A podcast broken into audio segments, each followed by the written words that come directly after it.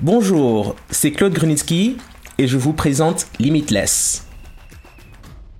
Limitless est un podcast produit par True Africa qui pose les questions qui comptent pour l'Afrique. Nous cherchons des solutions africaines aux problèmes africains. Dans chaque épisode, nous posons à trois invités une question qui compte pour les Africains. Et, sans surprise, ils ne sont pas toujours d'accord. Aujourd'hui, nous parlons des licornes africaines ces entreprises valant au moins un milliard de dollars. Pour avoir une licorne, il faut avoir plein de startups qui réussissent. Fournissez simplement ces ressources de base et nous nous occuperons du reste. Démarrer une entreprise est très difficile dans ce pays. Aujourd'hui, nous parlons des licornes africaines. Ces entreprises valant au moins un milliard de dollars.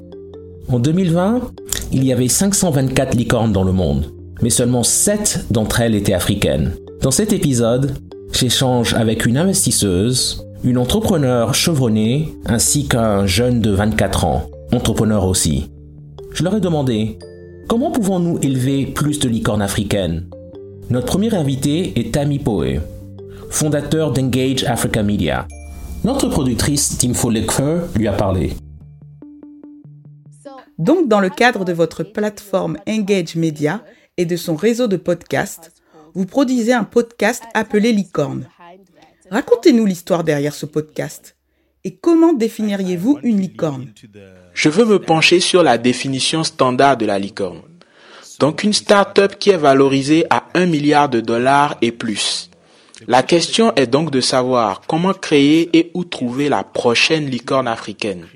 C'est-à-dire des start-up comme celles qui évoluent dans la Silicon Valley qui domine littéralement le monde en ce moment. Nos prochains Airbnb et Uber. Et bien sûr, des startups qui ne sont plus des startups, mais qui sont en fait de grosses entreprises, comme Facebook et Google, non? Ce sont des entreprises qui étaient autrefois évaluées à au moins un milliard de dollars. Mais disons-le, l'évaluation en soi est un gros problème. C'est un gros problème pour l'entrepreneur c'est un gros problème pour le marché. Et vous savez, pour les gens qui sont dans le milieu, c'est aussi un gros problème, sauf lorsque la start-up crée de la valeur. Le jour où une start-up comme Sweep South est évaluée à un milliard de dollars, vous devez savoir que des milliers de travailleurs domestiques, ou Sweep Stars comme ils les appellent, sont embauchés sur la plateforme. Et vous savez, des milliers de maisons sont nettoyées quotidiennement et il y a des milliers de clients satisfaits. Parce qu'une valorisation, encore une fois, si on la regarde d'un point de vue vaniteux, ça ne veut vraiment rien dire. Si vous considérez une évaluation uniquement du point de vue de la valeur qui est créée dans un marché et non pour de vraies personnes, c'est un problème. Et je pense que c'est à peu près en cohérence avec le vieil adage des solutions africaines aux problèmes africains. Et les entrepreneurs sont vraiment les solutionnistes aux problèmes africains. C'est un point intéressant qui va au-delà de l'évaluation. Il s'agit vraiment de la valeur qui est créée sur le marché pour les personnes qui interagissent avec le produit. Alors, comment allons-nous créer plus de licornes africaines? La meilleure chose que nous puissions faire pour créer des licornes est de créer des écosystèmes de start-up. C'est la seule façon de créer des licornes. Nous devons créer des environnements économiques, des environnements microéconomiques où une start-up peut prospérer, où il n'est pas difficile pour une start-up de lever des capitaux, car il y a suffisamment d'investisseurs qui s'intéressent à la question des start-up, que ce soit des investisseurs providentiels, des capital risqueurs ordinaires ou des grandes firmes. Vous savez, comme Founders Factory, qui s'associe à de grandes entreprises comme la Banque Standard et le groupe Netcare, qui cherchent à trouver la prochaine grande opportunité de démarrage. Si nous avons un écosystème vous avez des rencontres entre fondateurs et investisseurs qui se cultivent constamment et simultanément, vous avez un environnement réglementaire qui facilite la collaboration à la fois pour l'investisseur et le fondateur, et surtout pour l'entrepreneur pour démarrer effectivement sa start-up en premier lieu. Une partie de la raison pour laquelle nous n'avons pas autant de licornes est que démarrer une entreprise est très difficile dans ce pays. Et donc, nous devons en quelque sorte résoudre tout cela tous ensemble. Nous devons créer un espace entrepreneurial pour tous.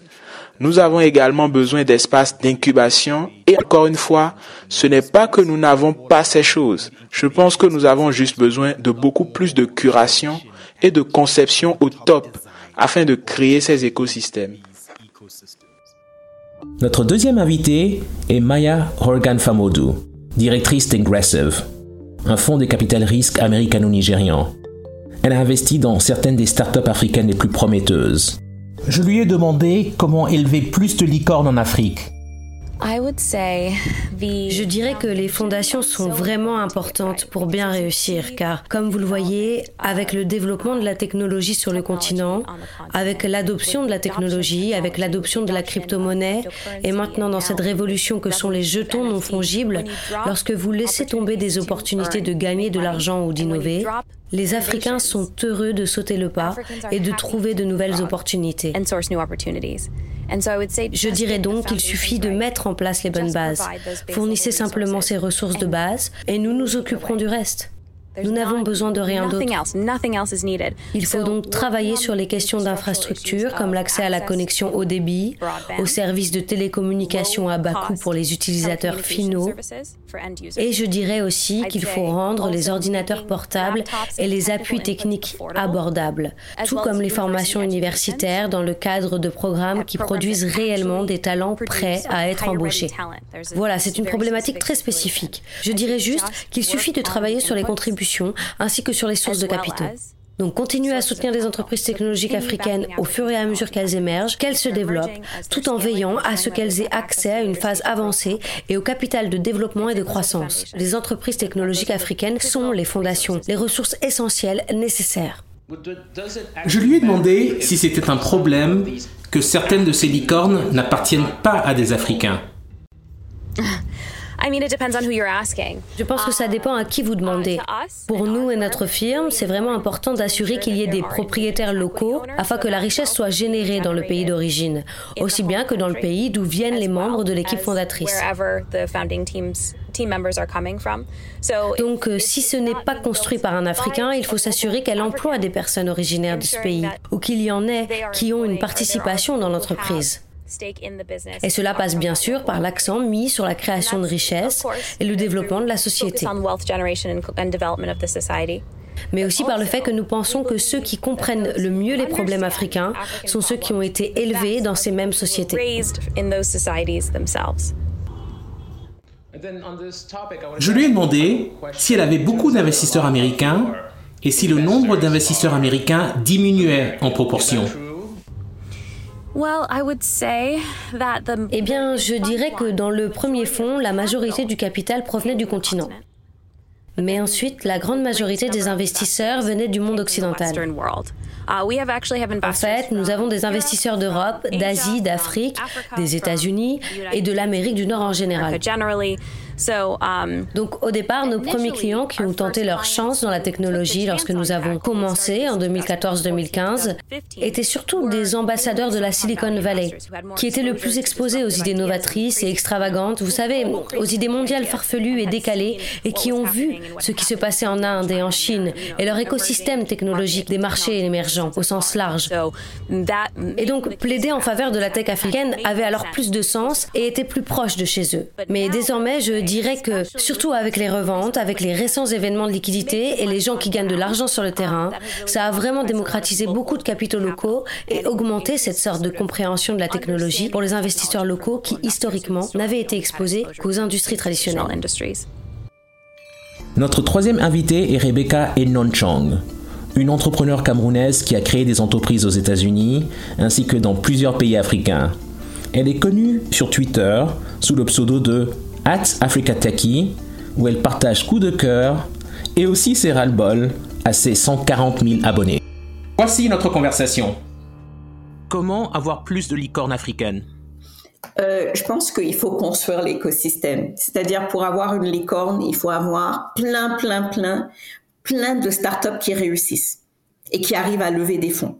C'est-à-dire la, la, licorne, c'est justement c'est c'est au bout du tunnel. C'est que si on regarde par exemple un entonnoir, euh, en haut il y a beaucoup d'espace et puis à la fin il y a, euh, c'est-à-dire qu'il y a juste les, les, les, les, six ou sept licornes qui sortent, mais si l'entonnoir n'est pas plein au départ, avoir ces licornes au, au, au, bout, c'est devient impossible.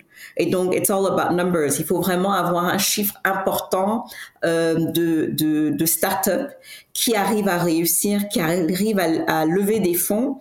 Euh, et j'espère que ces fonds viendront de plus en plus de, de, de financements africains euh, et non comme on voit actuellement euh, de financements qui viennent qui viennent euh, de, de l'étranger. Parce que lors, avoir une licorne mais où tous les bénéfices à la fin se, vont être expatriés, euh, je pense que c'est moins c'est moins euh, ça va moins aider le développement en Afrique que euh, avoir où tout l'écosystème finance et l'écosystème donc va bénéficier du fait qu'on ait ces licornes. Alors justement, sur cette scène startup, il y a quand même euh, une grosse différence entre les startups francophones et les startups anglophones, on va dire. Pourquoi est-ce que la croissance des startups dans les pays francophones est-elle moins rapide que celle des anglophones que je viens de citer eh ben, Je pense que c'est l'environnement. C'est-à-dire, euh, euh, quand on voit la, bureaucratie et l'administration, elle est tellement plus lourde dans les pays euh, francophones que dans les pays anglophones. J'ai par exemple, je suis au conseil d'administration d'une start-up qui a ouvert, qui est au Kenya, mais qui a ouvert en, Côte d'Ivoire. Et, et, et, franchement, ils n'arrivaient pas à comprendre. D'abord, ils n'arrivaient pas comprendre la notion et le concept du notaire. Pourquoi est-ce qu'on a besoin d'un notaire pour commencer une entreprise? C'est-à-dire qu'il y a des choses comme ça qui, semblent être simples et naturelles pour les gens qui évoluent dans ces pays-là. Parce que c'est comme ça qu'on fait. C'est-à-dire, on va chez le notaire euh, qui nous prend des frais. On, doit mettre maintenant un capital et on doit mettre de l'argent dans un compte bloqué. Euh, on doit maintenant dire que bien que dans certains pays on dit oui, on peut faire l'enregistrement de la start-up en ligne. Euh, oui, mais, mais le nombre de documents et les documents qui sont demandés en ligne, ça prend deux mois pour les avoir. Donc il y y a toute cette bureaucratie, cette difficulté de création d'entreprise euh, où on a pensé que numériser euh, une liste de, de, de, de 25 euh, choses à faire pour commencer son entreprise, c'était une évolution. Mais vous avez critiqué Jumia, euh, une plateforme de commerce électronique qui est devenue une licorne. Est-ce que vous pouvez, en une minute ou moins, nous dire pourquoi vous avez critiqué cette entreprise Jumia, qui est l'une des plus connues parmi les licornes africaines? Et donc, je dis qu'elle n'est pas africaine. Pourquoi? Euh, Elle n'est pas africaine parce que euh, aucun des dirigeants n'est africain. La réalité, c'est que c'est une entreprise qui a été euh, créée par Rocket Internet. C'est ce qu'ils font, c'est qu'ils créent des entreprises dans le monde entier euh, où ils copient un certain modèle. Et le, le, les ingénieurs donc de, de, Jumia sont tous à l'étranger, sont au Portugal. Euh, le, le, siège est à, à, le siège social est à à, à, à, Berlin. Le siège euh, commercial donc est à, est à Dubaï. Donc c'est et donc moi, de, depuis le départ, euh, je trouvais que le business model de Jumia n'était pas adapté euh, et que vraiment, il n'y a, y a, rien d'africain euh, à part leur clientèle. Nous ne cherchons pas de réponse simple sur ce podcast. Nous pensons que le potentiel de l'Afrique est illimité, ainsi que les solutions aux problèmes auxquels nous faisons face. Nos contributeurs avaient tous un point de vue légèrement différent. Tammy a insisté sur l'importance des startups et des écosystèmes. Maya a parlé de l'importance du financement, particulièrement sur le fait qu'il fallait davantage d'investisseurs africains. Rebecca, parlant en tant qu'entrepreneur chevronné, pense qu'il faut réduire la bureaucratie, surtout dans les pays francophones d'Afrique. Il y a encore beaucoup à faire, mais l'Afrique a fait beaucoup de progrès ces dernières années en ce qui concerne les mentalités et la nécessité de saisir les opportunités ces changements ne vont que s'accélérer. Merci pour votre écoute. Ce podcast est rendu possible grâce à une subvention du département d'État américain et de la fondation Sinfire. Vous pouvez écouter ce podcast sur toutes les bonnes plateformes et sur www.trueafrica.co/limitless.